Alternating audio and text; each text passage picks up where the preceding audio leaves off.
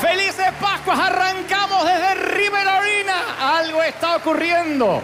Arriba, arriba, arriba, ese aplauso tiene que escucharse en el resto del mundo. Algo está pasando aquí hoy. Bendito sea Dios. Muy bien, ¿estamos listos, sí o no? Muy bien.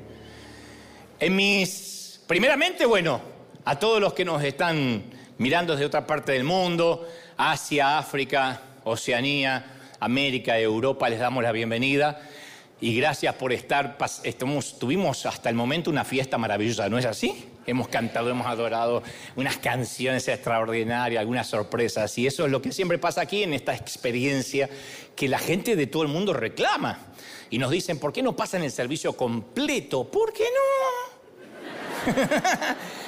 Porque la gente como que le digan a, vayan a Disneyland y digan, a ver, pásenme en todas las atracciones por dentro, así me, ahorro la fila. No, hay que venir. Y los que dicen, pero has recibido de gracia, dalo de gracia. Por eso el mensaje va completo, pero toda la fiesta, lo que hacemos aquí en familia hay que vivirlo y te invito a que vengas de cualquier parte del mundo porque siempre es una experiencia maravillosa. Así que gracias por estar ahí del otro lado. Feliz, felices Pascuas para todos.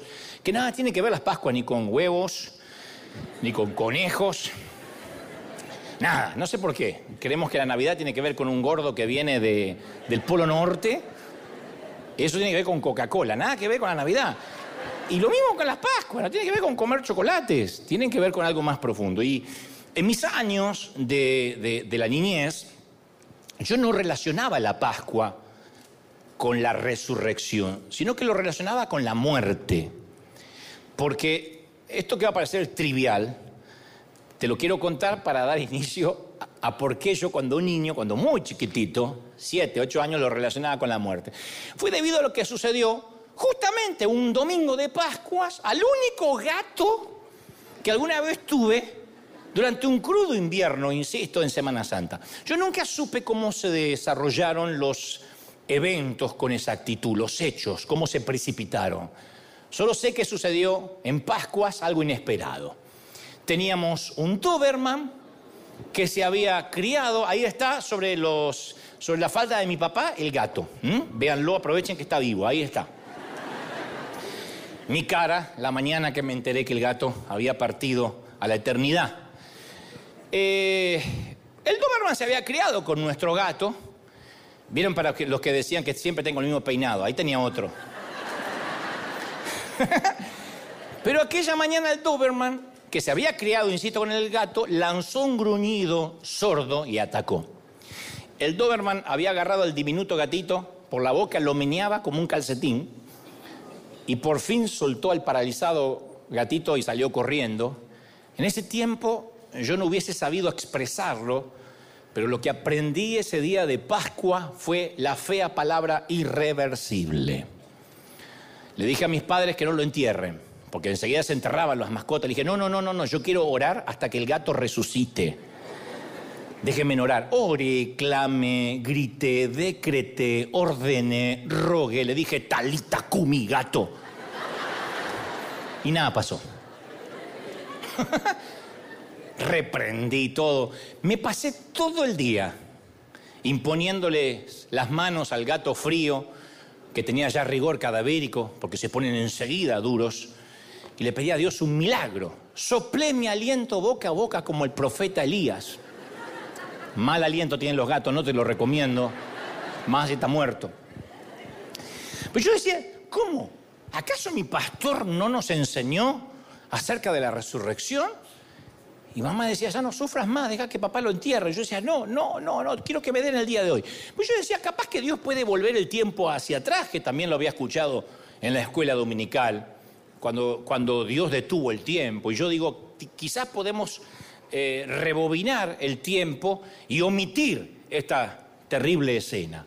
Y ahí sí yo podría conservar al gato, lo alejaría del perro para siempre.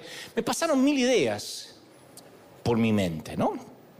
mil cosas que se me ocurrieron, hasta que la realidad prevaleció.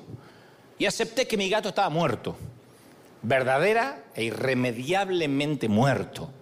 Y le dimos cristiana o, gatuna sepultura, no sé cómo se dirá. Y desde entonces las Pascuas de mi infancia, desde aquel entonces, estuvieron teñidas, los recuerdos teñidos con, con ese momento de esa muerte sobre la hierba.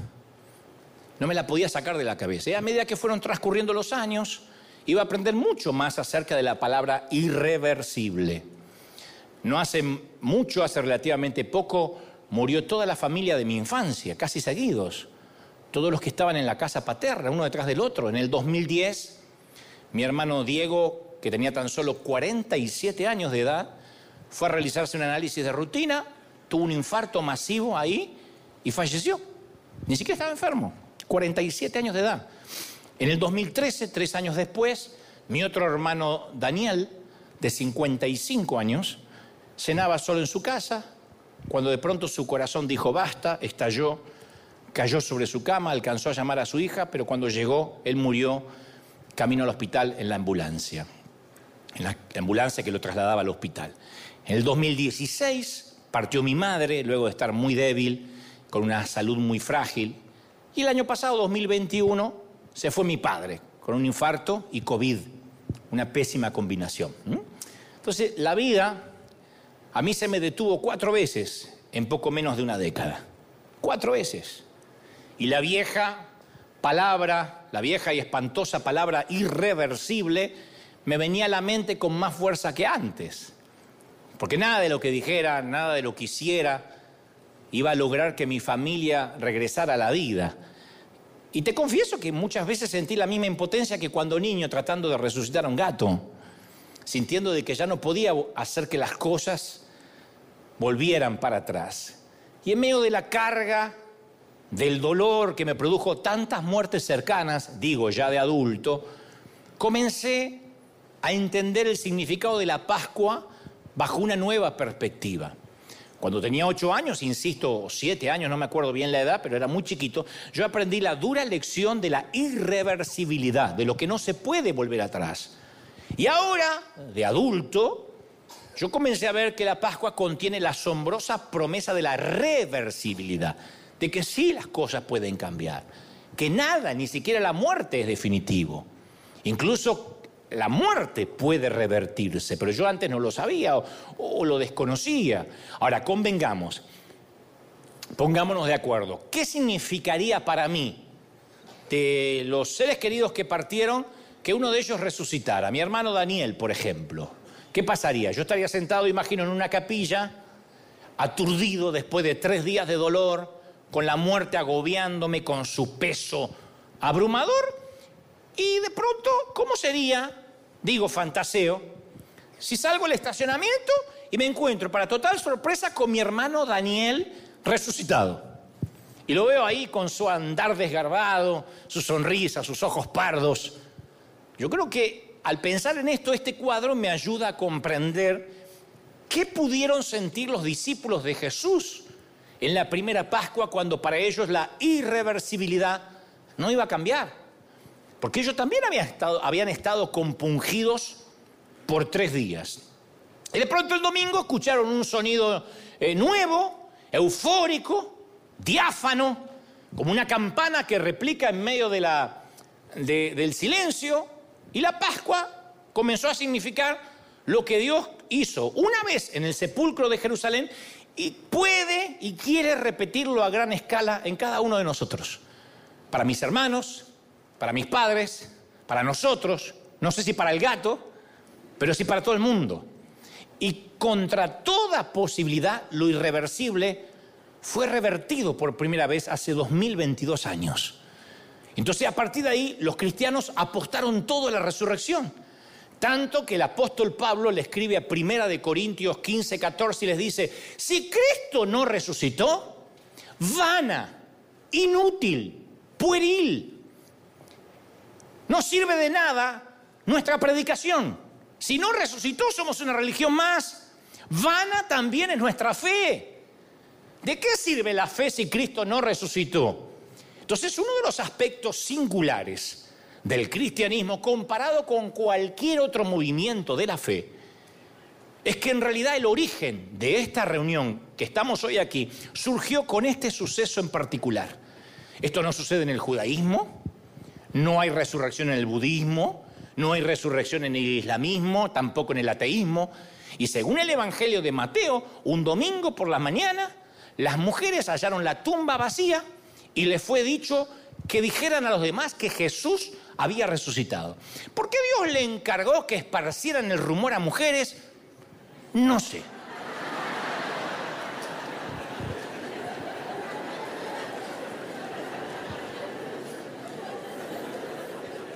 Pero el rumor tenía que correr rápido, eso sí.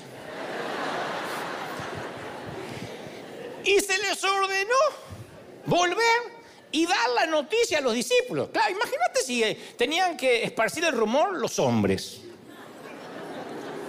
¿Pasó algo, eh? No, me acuerdo. Ah, sí, fui a la tumba, me resucitó. Entonces Dios le encargó a quienes sabían que iban a pulular rápido el rumor. No voy a decir más porque me voy a meter en lío, venía bien. Entonces, ellas tuvieron un encuentro con Cristo, con el Cristo resucitado, que se caracterizó por una conversación impresionablemente eh, rápida, fugaz, breve. No, se pusieron a platicar demasiado. Mateo 28, 8 dice, así que las mujeres se alejaron a toda prisa del sepulcro, asustadas pero muy alegres. Y corrieron a dar la noticia a los discípulos. En eso, en eso, porque cuando ellas solamente vieron la tumba vacía, en eso le salió Jesús al encuentro y las saludó. Las saludó. No les predicó, no les platicó, las saludó. Ellas se acercaron, lo abrazaron los pies y lo adoraron. Las mujeres estaban devastadas, lo amaban. Fueron a la tumba la piedra había sido quitada y un ángel estaba sentado sobre la piedra. Dijo, no busquen entre los muertos al que está vivo. Y de repente, ese rabí que amaban, que lo habían visto morir, al que habían visto enterrar, se les aparece resucitado. Y uno se pregunta, si no conociera la historia, qué profunda declaración, qué asombrosa explicación le va a dar Jesús a estas mujeres para marcar este momento. ¿Saben lo que hizo? La saludó. Todo lo que fue es, hola chicas, ¿cómo anda la muchacha? En otras palabras, ¿y qué esperaban? En idioma femenino es, ¿yo qué dije? ¿Dije o no dije que iba a resucitar? Solamente dijo, hola chicas. Y lo que hemos leído los evangelios del lado de acá de la Pascua, de este lado de la historia, nos olvidamos cuán difícil le fue a los discípulos creer. Porque el sepulcro vacío por sí mismo no los convenció. El sepulcro vacío solo demostraba no está aquí, pero no necesariamente decía resucitado. No le podían creer, lo habían visto morir. Entonces, para convencer a estos escépticos, iba a hacer falta encuentros íntimos, personales, con quien había sido el maestro de ellos durante tres años. Y en las seis semanas. Seis semanas es un mes y medio, lógicamente. Durante las seis semanas siguientes Jesús les proporcionaría exactamente eso, encuentros personales. No hubo ángeles en el cielo que cantaran alabanzas, no hubo reyes venidos de lejos que trajeran regalos. Jesús se presentó en las circunstancias más comunes, corrientes, en una cena privada, dos hombres que iban caminando por un sendero muy muy tristes, una mujer que lloraba en un huerto, algunos pescadores que trabajaban en el lago, y en todas las apariciones de Jesús, resucitado digo, había una cualidad caprichosa, si se quiere, como que Jesús disfrutaba la libertad que le daba su cuerpo resucitado. Lucas, por ejemplo, ofrece un relato de una aparición repentina de Jesús junto a dos discípulos melancólicos que van camino a una ciudad llamada Emaús. Ahí se les aparece. Estos caballeros sabían que las mujeres habían contado que el sepulcro estaba vacío. Pedro también había dado testimonio, pero ¿quién puede creer estos rumores? ¿Acaso la muerte no es irreversible por definición? ¿Qué es muerte? Irreversibilidad. ¿Qué es muerte etimológicamente? ¿Qué significa la palabra muerte? Irreversible. El gato no vuelve. Mi familia no vuelve, por lo menos a este lado del sol. Y ellos decían, pero nosotros esperábamos que al menos él iba a redimir a Israel. Que iba a ir contra Roma, contra el César, contra Pilato, dijo ellos con una decepción obvia. Y poco después, a la hora de comer, el extraño tiene un gesto cautivador, parte el pan y de repente todo encaja, todo hace sentido. Es Jesús quien había caminado con ellos. Y ahora está sentado a la mesa. Y cuando los dos regresan rápidamente a Jerusalén, encuentran que los once están reunidos a puerta cerrada, asustados, porque el plan redentor había fracasado, según ellos. No habían entendido que él tenía que morir y resucitar. Así que estos dos cuentan la increíble historia que confirman lo que Pedro ya sabía, que Jesús está vivo. Y sin previo aviso, mientras los escépticos discutían, Jesús mismo se les aparece ante ellos y le dicen, hey, hey, hey, no soy un espíritu, toquen mis cicatrices, soy yo. Incluso persisten las dudas. Entonces Jesús acepta comer un trozo de pescado asado. Los espíritus no comen pescado. Un espejismo no puede hacer que la comida desaparezca. Así que se comió el pescado, se comió el salmón, el sushi, que se inventó ahí. No tengo base bíblica para esto, pero la voy a buscar. Y la cosa prosigue en ese tono durante casi seis semanas. Jesús aparece y luego desaparece, aparece y desaparece. Y no son apariciones espectrales, asustadicias, sino encuentros de carne y hueso. Eso es lo más maravilloso. Que Jesús daba pruebas de su identidad porque ninguna otra persona viviente, a ver, ninguna otra persona viviente tiene cicatrices de una crucifixión. Una crucifixión te liquida por asfixia, por tortura, no anda uno mostrando cicatrices de crucifixión. Y en el caso desconfiado de Tomás, le hace una invitación personal a que toque las bregaduras, a que toque las, las cicatrices. Entonces las apariciones aproximadamente se presumen que fueron unas 12, fueron a pequeños grupos de personas a puertas cerradas. Y aunque estos encuentros privados reforzaron la fe de quienes ya creían en Jesús, no hay un solo registro que un inconverso haya visto a Jesús resucitado. Ningún no creyente vio a Jesús resucitado durante ese mes y medio. Jesús no resucitó y se fue al cielo. Estuvo seis semanas y durante seis semanas no se dejó ver por ningún incrédulo. Y eso es lo que a mí me, siempre me llenó de preguntas. ¿Por qué limitó sus apariciones a sus amigos? ¿Por qué aparecer solo ante sus amigos? ¿Por qué no reaparecer en el patio de Caifás? o en el patio de Pilato. Y aparecer así. Como un superhéroe de Marvel. O así parecía Terminator, ¿no? Delante del Sanedrín, con una ráfaga avasalladora en, contra de aquellos que lo habían condenado. ¿Eso hubiese sido extraordinario? Imaginen el reguero de pólvora que se hubiese ocasionado. Eh, imagino que todo Roma habría creído en él. Y yo digo, ¿por qué no lo hizo?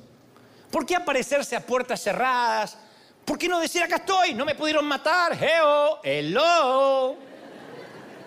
Y bueno, capaz que la respuesta está, o tengamos una pizca de una pista, tengamos una pequeña, una pequeña muestra de por qué el Señor no se presentó ante todos, o, o entendamos su estrategia en las palabras que le dice a Tomás en San Juan 20, 29. Le dice, porque me has visto, Tomás, creíste.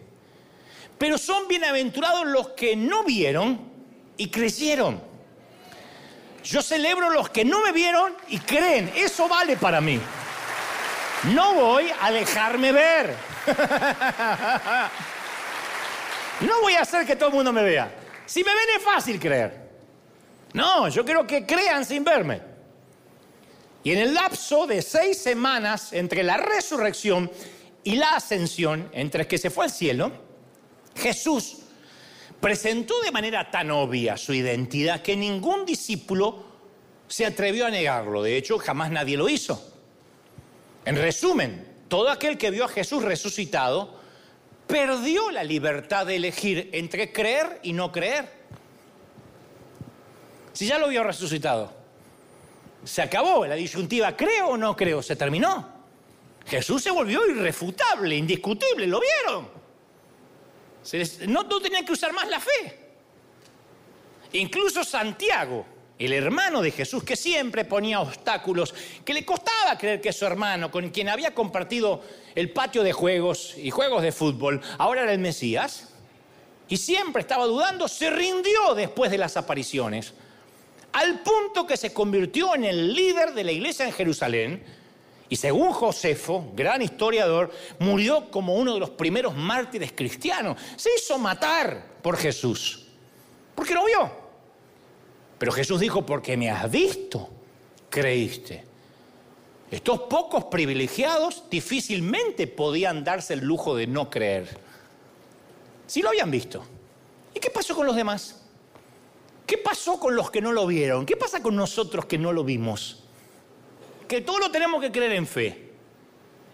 Tú dices, bueno, a ver, que Jesús se me aparezca y ya está, y yo creo. Ah, mira qué fácil. No, no, no, lo que yo pido, ¿quién no ha mirado el cielo alguna vez y le dijo, Señor, una señal, un angelito, algo, que asome un dedo?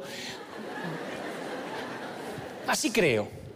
No, las señales siguen a los que creen, los que creen no siguen las señales. Y el Señor dice, bienaventurado el que no viendo cree. ¿Por qué Jesús tendría esta estrategia? Siempre me lo pregunté, digo, insisto, ¿por qué no apareció gigantesco en la plaza de Jerusalén? como Thor, con un martillo. Y entonces todo el mundo postrado de rodillas. No, porque él no quería ser un señor feudal. Él no quería parecerse a lo que creían los griegos que eran sus dioses. Él quería que la iglesia se sostenga, o fracase en todo caso, sobre el fundamento de cuán persuasivos iban a ser estos pocos testigos oculares para convencer a todo el mundo. Jesús dispuso en seis semanas, en un mes y medio, dejar establecida su identidad para todos los tiempos hasta 2022 años después. Jesús cambió a un grupo vacilante de seguidores pusilánimes de poco fiar en valientes evangelistas cambió a 11 hombres que lo habían abandonado a la hora de su muerte, de manera que fueron ellos a su propia muerte como mártires, confesando su fe en un Cristo resucitado. Esa es la prueba más convincente de la resurrección. Si estos tipos cambiaron es porque lo vieron, es porque lo tocaron, es porque estuvieron con Él. Por eso revolucionan el mundo. Alguien tiene que aplaudir más que eso, ¿sí o no? Ahora, ¿qué otra cosa cambiaría o explicaría un cambio tan radical en estos tipos? En hombres conocidos por su cobardía, por su inestabilidad. ¿Qué otra cosa los cambiaría que no sea estuve con él?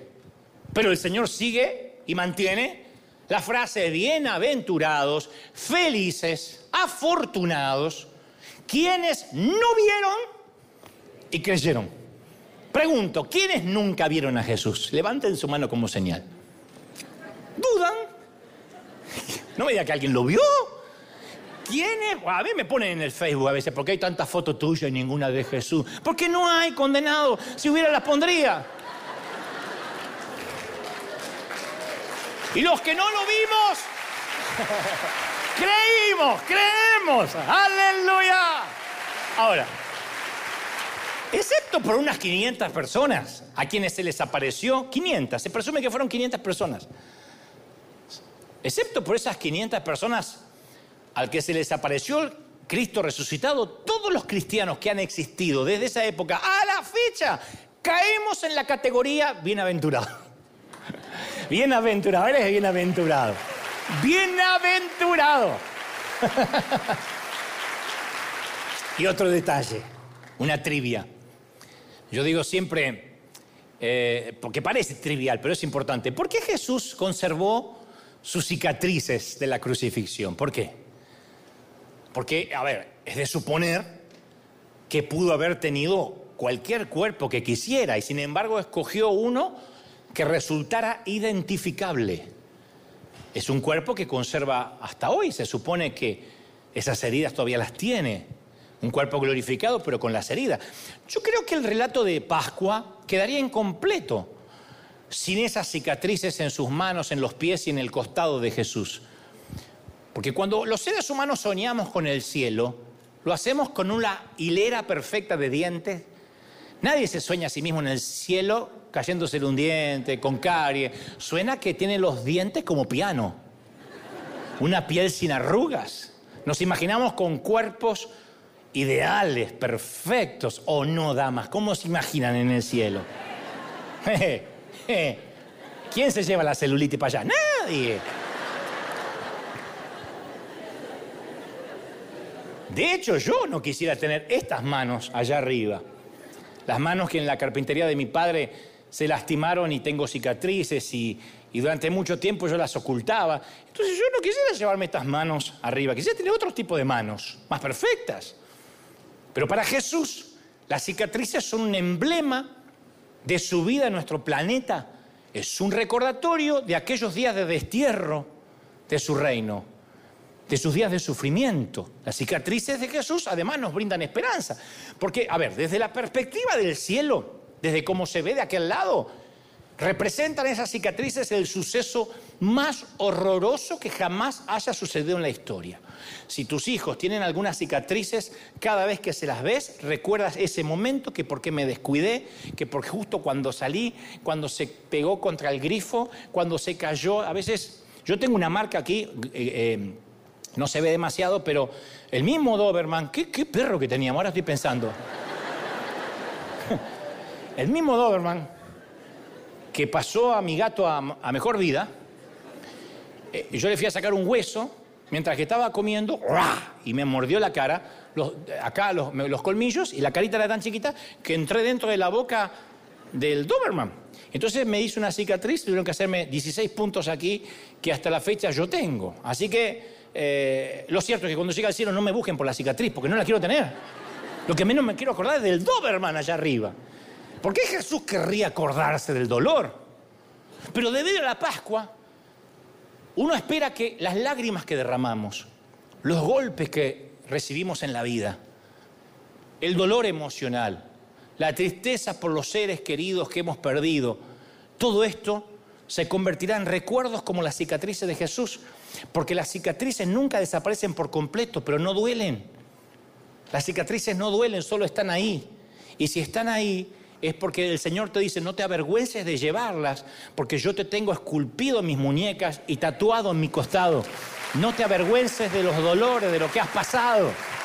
Aleluya. No te avergüences. Las cicatrices de la vida son eso, que has vivido. Vive lo suficiente y tendrá cicatrices. Algunas visibles, como tengo yo, y otras en el alma, en el corazón, las que menos se ven, que al principio duelen, son sangrantes y después están ahí. ¿Quién se olvida completamente, absolutamente, de los años perdidos antes del divorcio? ¿Quién puede olvidarse de aquellos años dilapidados en, en drogas, en alcohol, cuando no conocías al Señor? Tú dices, sí, eso quedó atrás, sí, pero te exprimió, te drenó, te vampirizó años de tu vida. Y esos son cicatrices que quedan allí, recordándote de dónde saliste, de dónde Dios te sacó. Entonces las cicatrices del Señor en la actualidad significan mucho. Lo reconoceremos inmediatamente. Aun cuando no supieras quién es Él, no te lo vas a confundir con David o Salomón o Pablo. Lo reconocerás porque es el único que en los cielos todavía tiene cicatrices, todavía tiene recuerdos de su paso por el infortunio de la tierra, por los días de destierro. No te avergüences de tus cicatrices, de la vida que te tocó vivir, de tu infancia, de los años más tristes. Tiene que ver con un propósito. Eso es lo que más me llama la atención de la resurrección del Señor, que le apareció a unos pocos en vez de a todos y que conservó las cicatrices. Yo lo hubiese hecho de manera diferente, por eso no soy Jesús. Pero el Señor lo hizo de esa manera, una estrategia magnífica, para que crean y sean bienaventurados los que no vieron. Y otra cosa que siempre me llama la atención es que en el mundo antiguo había una amplia variedad con respecto a lo que sucede o sucedía después de la muerte. Algunos pensaban que la vida se apagaba como una vela y ya está, te comen los gusanos.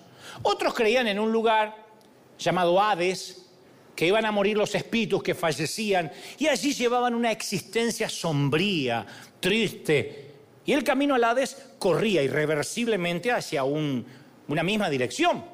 Los seguidores de Jesús creían que, que él era el Mesías, pero que era un Mesías que derrocaría en una revolución cual Che Guevara a Roma, que introduciría el reino de Dios, que derrocaría a Pilato, que se sentaría en ese trono pueril, en ese trono terrestre. Pero Jesús se muere. Y Roma seguía siendo Roma y el César seguía cuñando las monedas con su, con su eh, cara, con su esfinge. Entonces cuando sucedió esto, que él lo había anunciado, ninguno de los seguidores dijo, ay, ya está, quédense tranquilo muchachos, lo anunció. El plan está conforme, él lo hizo. Esto es conforme Dios lo planificó. Nadie dijo eso. Se quedaron descorazonados, desalentados, desilusionados, desengañados, desanimados. Y de pronto, ¡pac! ya no lo estaban, porque vieron una tumba vacía. Lo que daba a entender que las apariciones de Jesús no eran alucinaciones suyas, ni que era un empacho de tacos, ni que habían tomado demasiado tequila. simplemente él estaba vivo. Vieron una persona viva. De modo que la tumba vacía no se debía al robo del cadáver. Recordaron que Jesús les había dicho antes de morir, ha llegado la hora de que el Hijo del Hombre sea glorificado. Ciertamente les aseguro que si el grano de trigo no cae en la tierra y muere, se queda solo, muere como grano. Pero si muere, produce fruto, o sea, si cae en la tierra, si no queda solo como grano. Si cae en la tierra, produce mucho fruto. Y el que se apega a su vida la va a perder. En cambio, el que aborrece su vida en este mundo, la conserva para la vida eterna. Juan 12, 23. Y recién ahí a los tipos les empezaba a caer la moneda. Se ve que eran medio hispanos como nosotros, y dijeron, ¿lo entendieron? No estoy insultando tu inteligencia, dije nosotros, sí que yo me estoy metiendo. Una vez escuché que hubo dos tipos de revoluciones en la historia de la humanidad, solo dos. Solo dos fueron las que cambiaron la vida humana en el planeta de modo irreversible y permanente. La primera, cuando alguien empezó a cultivar la tierra, porque hasta ese tiempo los seres humanos habían sido nómades, cazadores, vivían el día a día, se movían de lugar a lugar tras las presas vivas. No había un solo sitio al que pudieran llamar casa, ni uno. Entonces alguien notó que si dejaba caer una semilla al suelo, tal vez estaba comiendo sandía y se le cayó la semilla, algo sucedía.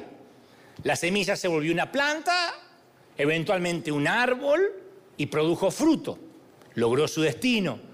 Pero eso no hubiese ocurrido si la semilla no hubiera muerto primero. En algún momento, un ser humano empezó a notar eso. Sucedió hace tanto tiempo que ya no sabemos quién fue el genio y aparte no había redes sociales para sacarse un Instagram. Acabo de enterrar una semilla, no había.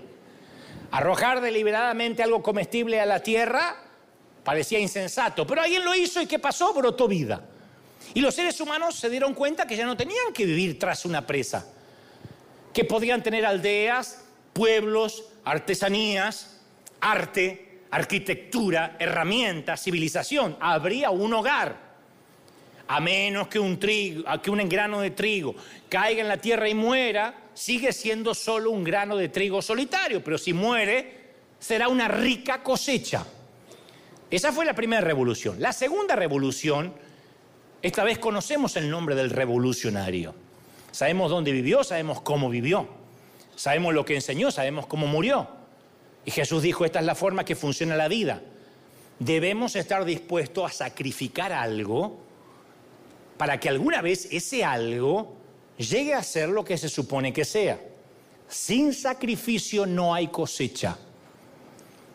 No te olvides esto, tuitéalo. Sin sacrificio no hay cosecha. Solo que en este caso no se trata de semillas, se trata de nosotros. Entonces, el domingo de Pascua fue liberada la esperanza, no la esperanza de que la vida te va a resultar siempre bien. Se nos van a morir los seres queridos, los gatos, los padres y los hermanos. Pero esto significa de que si Él resucitó, para que resucite algo, para que cobre vida, tiene que morir primero. Nosotros decimos, qué bueno la resurrección, la resurrección pero tuvo que haber una cruz para que hubiera una resurrección. No le quitemos el poder a la cruz.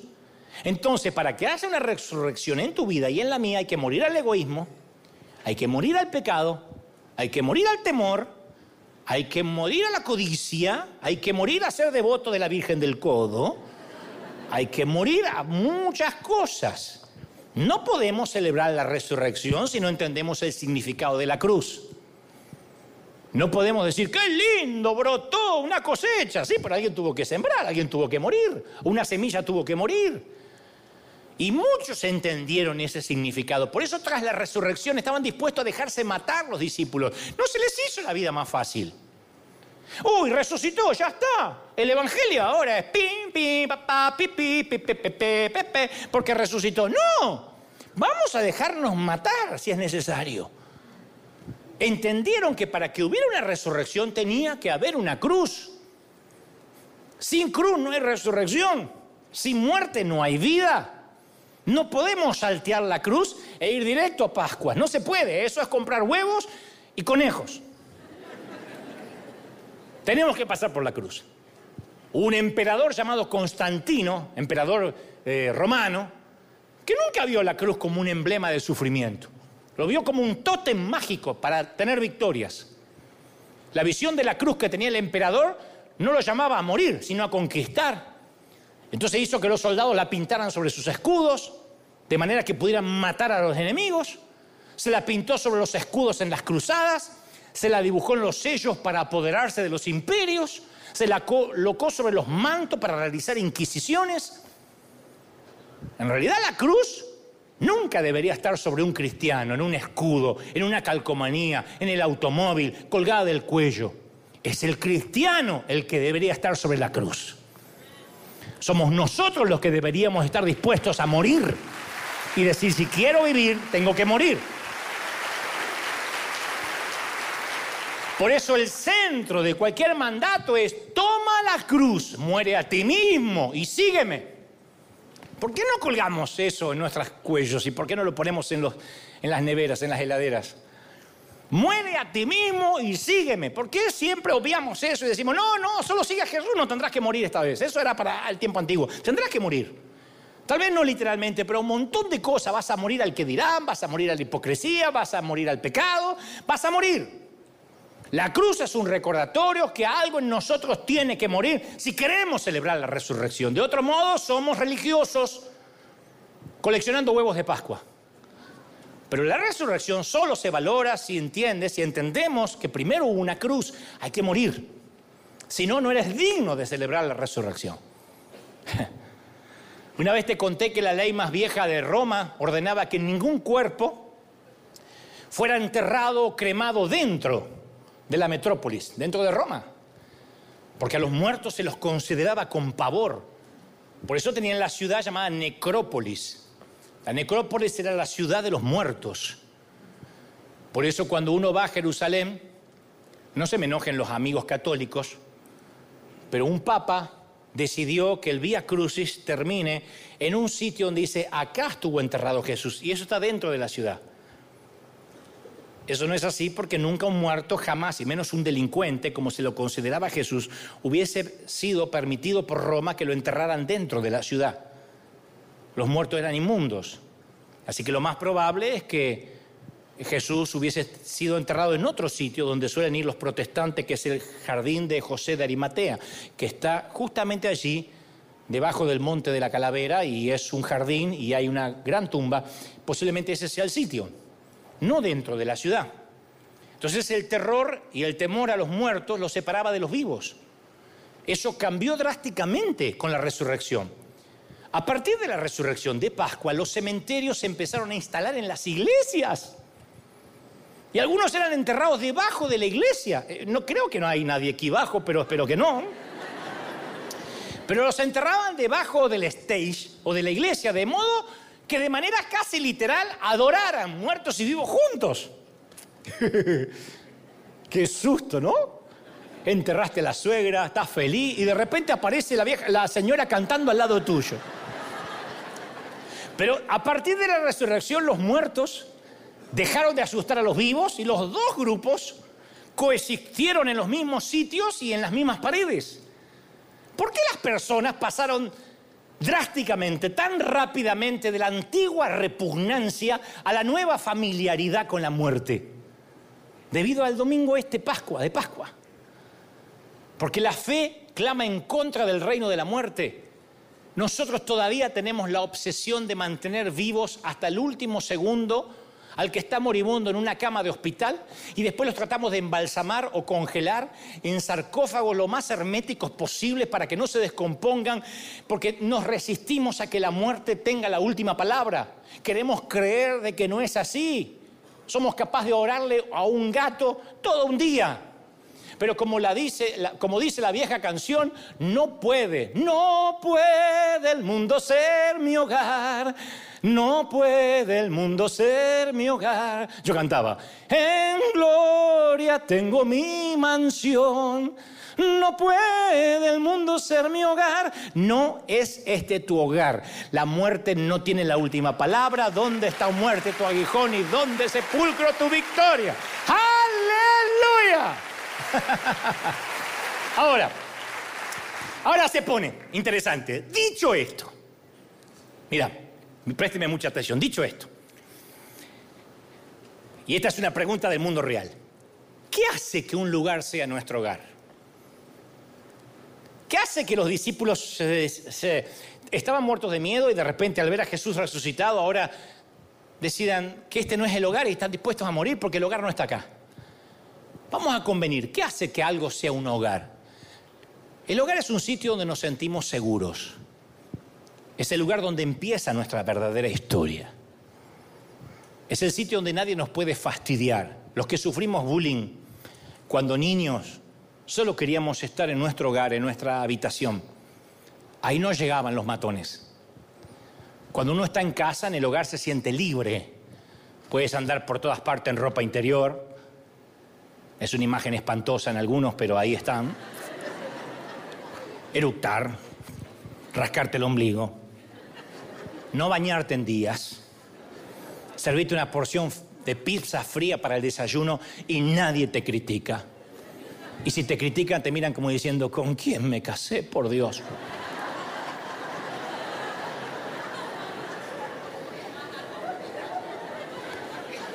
La mujer dice, no puede ser, Señor esto es irreversible.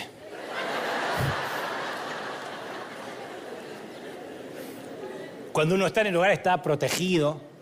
Incluso la policía no puede entrar a tu hogar sin una orden de allanamiento, de cateo de parte de un juez. La casa, el hogar es el lugar donde uno pertenece. El hogar es parte de lo que, de lo que es uno, sea quien sea uno. Y se tarda mucho tiempo en convertir una casa en un hogar, ¿eh? Un hogar no es necesariamente, ahí yo vivo ahí, es mi hogar. No estar en casa es invitar a una extraña enfermedad llamada añoranza del hogar, producida por la separación del lugar al cual pertenecemos. Uno puede alojarse en el penthouse de la Torre Trump y sin embargo echar de menos a la, su chocita, si es que su chocita es su hogar. Si hay un Dios, tenemos la esperanza de tener un hogar. Si no hay un Dios, si no hay resurrección, si Pascuas fue un chiste, entonces somos una raza sin hogar. Si Pascuas no existió, somos un chiste, una burla, somos una raza sin casa. Porque cuando estás en un hogar, perteneces a algo. El hogar es un lugar donde te valoran. Y tú y tu hogar se bendicen el uno al otro. Porque si tú no tuvieras un hogar, serías un indigente y, si, no pertenecerías a ninguna parte. Por otro, por otro lado, si tu hogar, si tu casa no te tuviera, simplemente sería un lugar común. Entonces, no tener techo significa más que buscar un lugar donde pernoctar, donde pasar la noche. Es algo devastador para el alma, quiere decir, no pertenezco. Es un ataque a nuestra identidad, a la posibilidad de saber quiénes somos. Entonces mi pregunta es, ¿se sentían antes de la resurrección los seres humanos en casa? ¿Sentía que tenían un hogar en el universo? Otra pregunta, ¿estamos en la tierra por invitación o por accidente? ¿Somos de la familia o somos intrusos extraños con una base de carbono? ¿Añoramos nuestro hogar porque no tenemos uno o porque estamos lejos de nuestro verdadero hogar? Cuando Jesús resucita, los muchachos se dan cuenta de que el mundo no puede ser su hogar. Ellos querían pertenecer al hogar donde puedes resucitar aunque conserve las cicatrices y que todo sea vuelta a empezar, que todo vuelva a empezar, que todo sea nuevo. Sin embargo, algunos dicen, no, no, no, no, eso es un cuento de hadas. Leí una vez que un grupo de científicos decidió que los seres humanos habían avanzado mucho y ya no necesitaban a Dios. Así que seleccionaron a un científico para que fuera y le dijera a Dios que ya no lo necesitaban. y el científico fue a verlo a Dios y le dijo, Dios, ahora podemos valernos por nosotros mismos.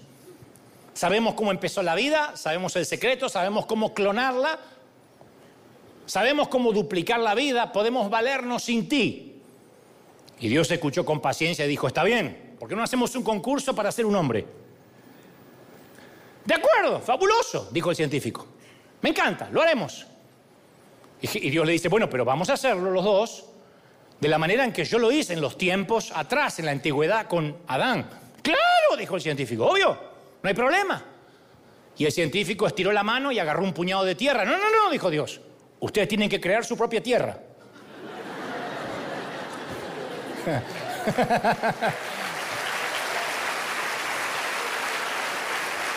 y ese es el truco. Hablar de algo que se transforma en otra cosa, que muta después del tiempo, es una cosa. Eso no es lo que clama por una explicación. El tema es explicar cómo, porque algunos explican, no, no, te voy a explicar cómo del mono salió el hombre. No, yo creo que me explican cómo se hace un mono.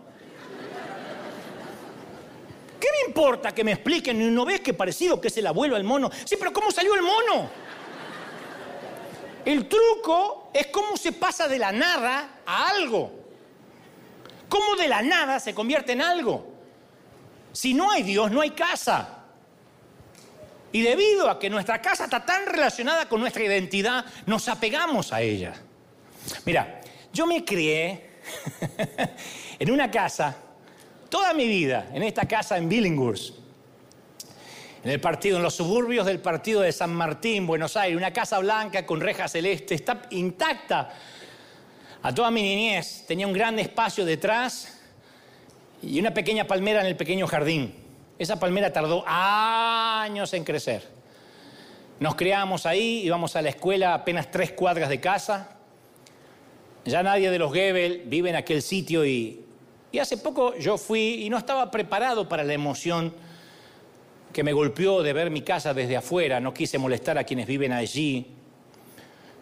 Recordé cuando fui criado en ese sitio y dije muy bajo, fuiste una buena casa vieja. No se sientan ofendidos los que viven ahí, para mí es vieja. Fuiste buena con mis padres, me alegro que fueras mi hogar. Habrá otras casas para mí, casas más cómodas quizá, pero ninguna significará tanto como tú. Allí soñé, Allí veía los aviones que pasaban por encima y pensé que jamás en mi vida me subiría uno. En esa casa soñaba de que nadie se iba a morir, nadie de los que yo conocía se iban a morir y que la puerta se cerraba cuando entraba el último. Y pensé que íbamos a estar siempre felices y que todas las navidades íbamos a ser todos en derredor de una mesa y cada vez más y más. Y las navidades de pronto cada vez fueron menos, menos celebradas, digo y más muertes y más enemistades y cada vez éramos menos. Y yo planificaba hacerle un dibujo a mi madre todos los días y regalarle muchos, cientos, pero solo fueron dos o tres. Y un día dejé de dibujar y me volví torpe como cualquier adolescente y ya decidí que no estaba para dibujarle y hoy daría cualquier cosa por volverla a dibujar, por tenerla viva otro ratito. Y ese hogar fue mi casa y yo en su momento también quise huir de ella. Todos en algún momento queremos salir de ahí. Cuando yo tenía unos cinco años me trataron mal, no recuerdo por qué, pero me trataron mal y les dije a mis padres, me voy de aquí para siempre. Un niño de cinco años se tiene que plantar cuando tiene que plantarse. Y empaqué mi pequeña mochila, puse un sándwich, llené mi cantimplora y le dije a mi madre que no me vería nunca más en su vida y yo la vería sufrir. Y ese día me fui tan lejos como pude. Me subí al limonero al fondo de casa con mi mochila. Dos horas más tarde mi madre salió, levantó la vista y dijo, baja, antes que se haga de noche ya es hora de cenar. Y yo no era fácil de convencerlo, pensé bastante, como unos cinco minutos, y regresé al hogar cual hijo pródigo. La historia más famosa de Jesús trata de un hijo que huye de casa. Primero el hijo duda de que quiera estar en esta casa.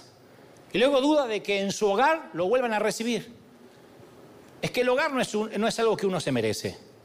El hogar está ahí. No te mereces el hogar. Si tienes uno, no necesitas merecerlo. Te esperará ahí, tu mamá te esperará ahí, aunque seas un delincuente. El hogar no es algo que uno se merece. Y Jesús estaba diciendo que la historia de la raza humana es la historia de un fugitivo sin hogar y de un padre que sigue esperando que su hijo vuelva a casa. ¿Alguna vez le preguntaste a qué Dios le llama casa? Jesús dio una pista. Él dijo, el que me ama obedecerá a mi palabra. Juan 14, 23. Mi Padre lo amará y haremos nuestra vivienda en Él. O sea que hasta que lleguemos a casa, Él decide vivir en nosotros. Él hace una vivienda en tu corazón hasta tanto vayamos allá. Por eso uno se dejaría matar por el Señor, porque Él vive aquí. No veo a Jesús en tu Facebook. Está aquí, ganso, aquí. Está aquí, dentro, dentro, dentro.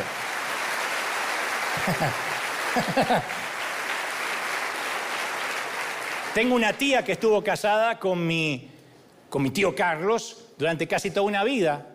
Ellos podían vivir en cualquier parte porque eran ricos, pero residían en Torino, Italia. Y una vez sus hermanos le preguntaron a ella, a Ela, Ela, ¿por qué vives allá? Y ella dijo, es que a Carlos le gusta Italia. Y le preguntaron, sí, le gusta a él, ¿y qué hay de ti? Y ella dijo, yo decidí hace mucho que mi casa está, que mi hogar está donde está Carlos. El hogar para ella no era un lugar, era una persona. Y Dios pudo haber vivido en una habitación tranquila, imperturbable, oxigenada, aséptica, lejos de los humanos, pero decidió hacerse a sí mismo pequeño, vulnerable, y tomar residencia en un corazón humano y quebrantarse cuando este humano se quebranta. Y mi Padre lo amará y haremos una vivienda en él. Entonces, ¿dónde está nuestra casa? ¿Dónde está Dios? Y pasará un tiempo donde vivamos en aquella casa final. Pero por ahora Dios vive en la nuestra. Es una gran casa esta, pero pregúntale a cualquiera que ha vivido en una casa mucho tiempo si acaso no hay cosas para arreglar. ¡Oh! Todos tenemos una lista de reparaciones de nuestra casa que algún día vamos a hacer. Al principio nos fastidian intensamente, tengo que arreglarlo y después de un tiempo no es que arreglamos las fallas, nos acostumbramos a las fallas. Podemos tener años en una casa con un grifo que abre al revés. Me quemé. No, es la otra. Es que la tenemos al revés. Un día la tenemos que cambiar. Ya van abuelas, tíos, abuelos que se queman vivos, nunca cambian. ¿Quién no tiene en la casa una puerta que chirria?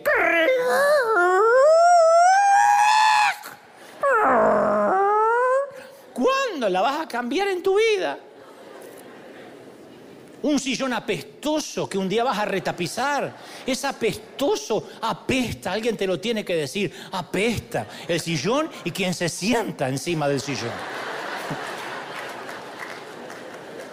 Sillas abandonadas en el patio junto a una parrilla que nadie usa, un sótano que nadie se atreve a entrar, un garage que hay que serpentear entre las cosas. Y no lo notamos. Y lo mismo sucede con esta vivienda, con nuestro corazón.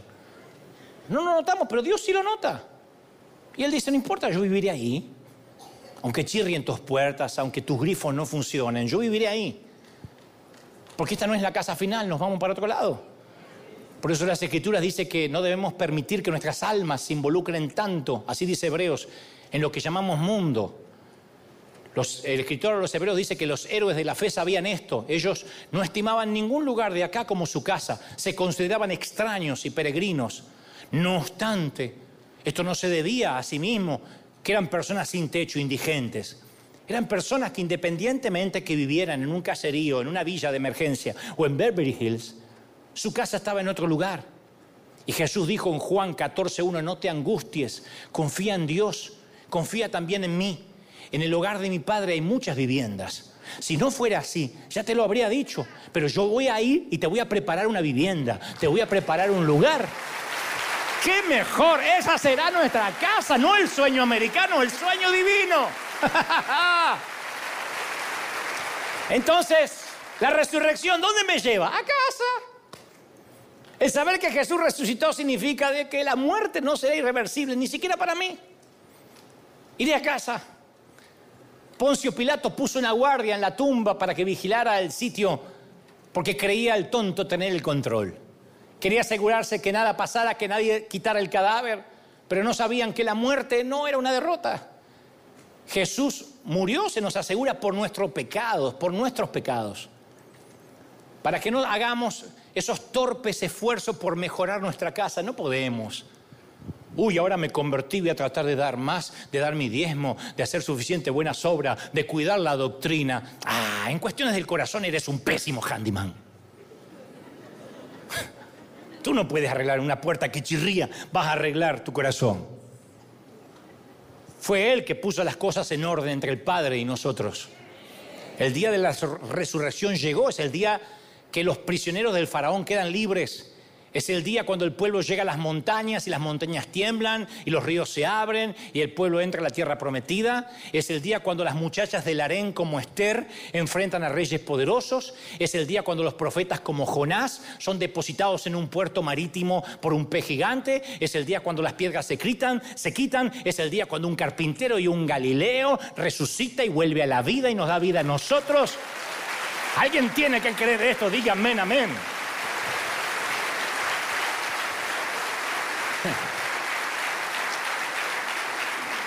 No tomen esto como una ofensa, pero les digo a las religiones, sería horrible reunirse cada domingo o el día que lo hagan en derredor de un montón de huesos. Sería espantoso fundamentar la fe sobre una tumba. Aquí tenemos las cenizas de nuestro profeta. ¿De verdad? ¿Su fe está sobre cenizas? ¿De verdad un montón de huesos le da fe?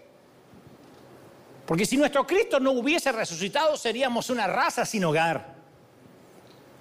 Y hay gente que me cuesta creer que digan, no, no, no, no, es que Dios, no tengo pruebas de que Dios existe.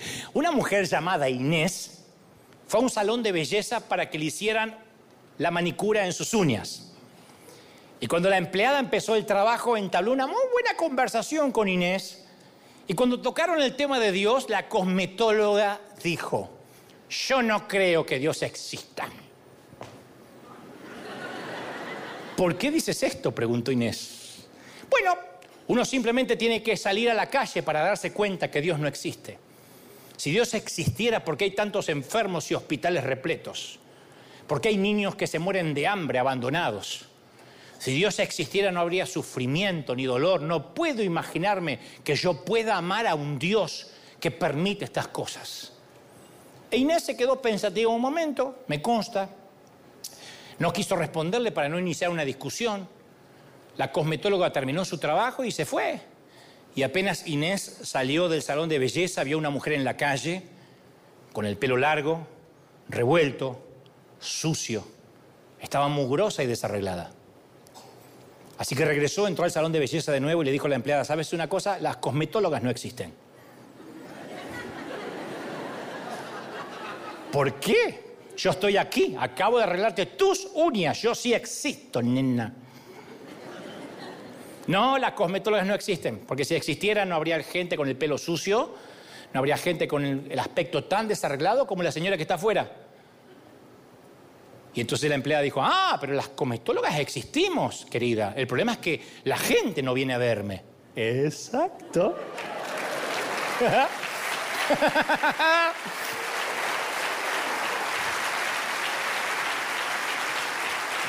si Dios no existe, no hay hogar.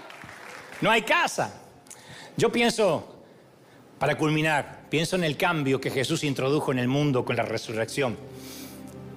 Lo pienso, alguna vez lo dije con el recuerdo de dos lápidas. Esto lo conté en el mensaje, el último tren a casa, pero la historia es pequeñita, pero merece que te la recuerde. Una tumba es la de Mel Blanc, la famosa voz de los Looney Tunes. La voz del cerdito. Eh, eh, eh, esto es todo, amigos. Y de acuerdo con sus instrucciones, su familia escribió como epitafio final las palabras que él dijo a concluir sus películas de dibujos animados. Dice en su tumba, esto es todo, amigos. La otra lápida la describe Philip Yancey, famoso periodista y autor. Es la tumba de su abuela, que está sepultada bajo los antiguos, bajo los antiguos robles de un cementerio de una iglesia episcopal en la Luisiana rural. Y de acuerdo con las instrucciones de la abuela, hay solo una palabra en su lápida. Bueno, más que una palabra, son tres, en realidad es una frase. Dice, esperando la resurrección. Jesús dijo su afirmación más grande y fuerte, yo soy la resurrección y la vida. No dijo yo seré, dijo yo soy. Entonces el cristianismo, mis queridos, no se edificó sobre una filosofía, sobre un código de ética, sobre un puñado de doctrinas. Por lo menos cuando la gente llega a River y dice, ¿de qué se trata esto? ¿De qué hay que dejar afuera y qué hay que hacer? ¿Qué hay que cambiar? Nada. ¿Cuáles son las doctrinas? Todo eso vendrá solo. Esto se fundó sobre una resurrección. La base de toda la fe es una tumba vacía. Y si no hay una tumba vacía y algún día encontraran un puñado de huesos, cosa que nunca ocurrirá, entonces este habrá sido una broma muy pesada, habrá sido un chiste, porque habremos desperdiciado nuestras vidas adorando a un Cristo y habremos adorado a una mentira. Como ustedes, yo también recuerdo la década en que vi partir tan seguidos a mi familia, a mis seres queridos. Así que yo creo en la resurrección porque es la promesa que algún día los volveré a ver. Y recuerdo aquella famosa frase maravillosa que dice, nunca pongas una coma donde Dios pone un punto, pero por favor, no te atrevas a poner un punto final, donde Dios pone una coma.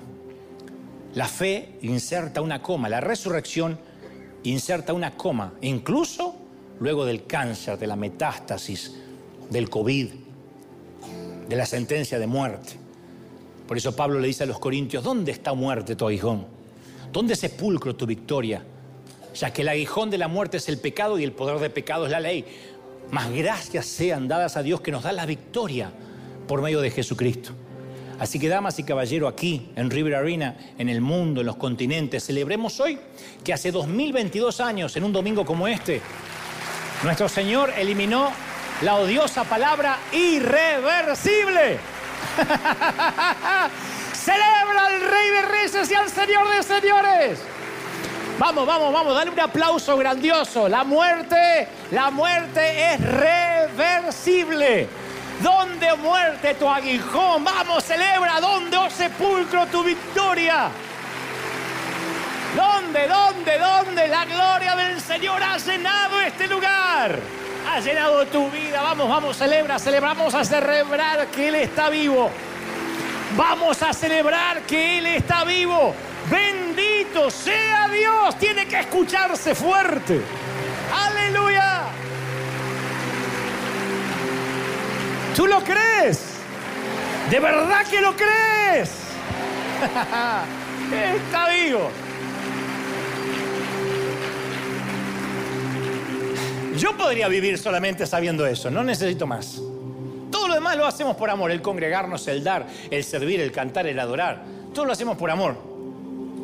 Pero la resurrección ya está, es todo lo que el Señor tenía que regalarnos, el saber que, esto no termina con la muerte. A mí me toca entrevistar en el programa de televisión a muchas celebridades, artistas, cantantes. Y siempre la última pregunta es, ¿qué colocarían en tu lápida si mañana te tocara bajar al sepulcro? De modo que los que te sobrevivamos sepamos que has estado aquí. Algunos inmediatamente encuentran la frase porque tienen un propósito en la vida. Otros quedan con los la mirada en blanco. Algunos tristemente dicen, nada, la nada, se terminó. Otros nunca pensaron en la muerte siquiera. Necio, mañana pedirán tu alma.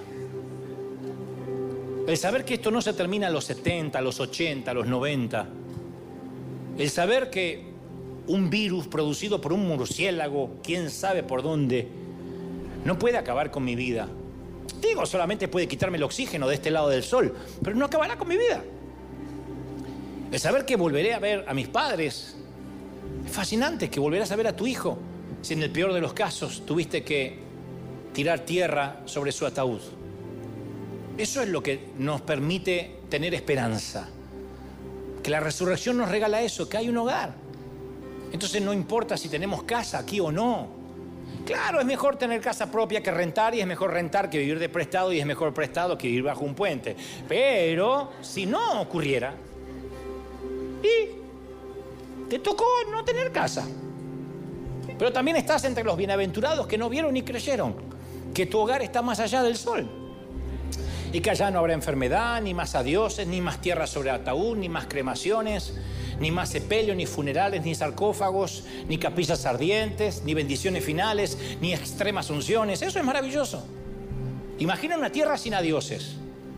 Una tierra donde no haya nunca más tristeza, donde nunca haya análisis, ni diagnósticos, ni leucemia, ni metástasis, ni cáncer. Imagínate un mundo donde no haya enfermedades. Un mundo donde Jesús dijo, no te angusties, voy a prepararte una vivienda. Imagínate un mundo donde no tienes que pagar el mortgage y ya la vivienda te la dan apenas llega. Eso debería cambiar no tu ánimo un domingo de resurrección, tu vida para siempre. ¿Dónde está la muerte? ¿Dónde está el aguijón de la muerte? ¿Qué es lo peor? ¿De verdad, de verdad, de verdad lo peor es que me muera? ¡Ah! Patrañas. ¿De verdad, de verdad la muerte? La muerte. ¿Cuál es el problema? Si me voy, tengo un hogar, tengo una casa y la vida que me espera es maravillosa. Ese es nuestro rey.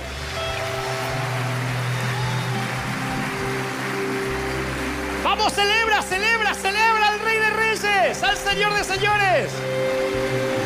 Y aquí, y aquí en todo el mundo, di conmigo, Señor Jesús, entra en mi corazón, cambia mi vida, perdona mis pecados.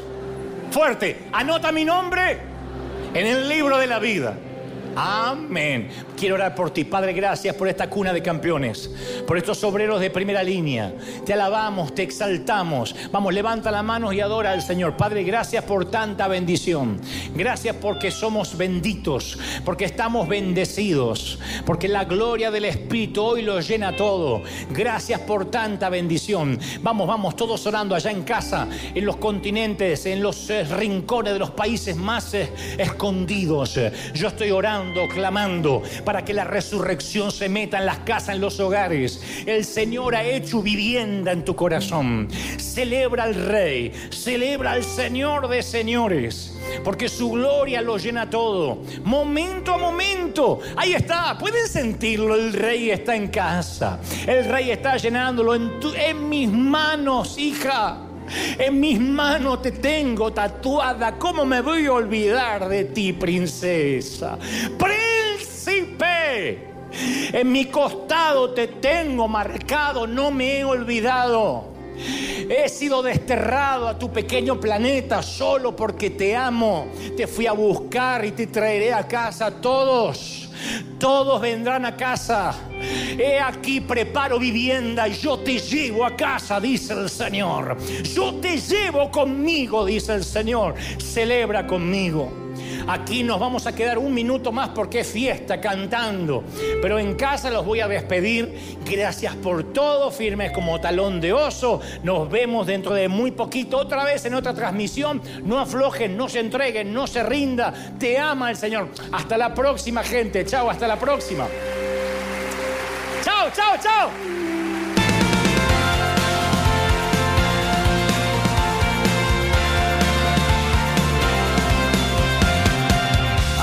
Apareciste una noche de soledad, abandonado y perdido te reconocí. Tu voz diciéndome no temas, yo estoy aquí. El Padre me envió por ti y me curaste las heridas, me sanaste mi Jesús. Todas mis cargas las dejaste allí en la cruz. Algo tan grande no lo puedo comprender. Oigo tu dulce voz diciéndome una y otra vez. Oh, oh, oh, oh, eres bienvenido, eres amado una y otra vez. Oh, oh, oh, bienvenido a River, eres amado.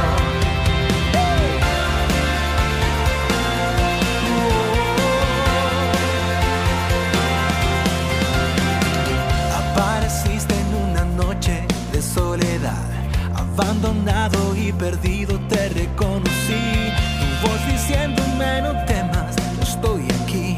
El Padre me envió por ti. Y me curaste las heridas, me sanaste mi Jesús.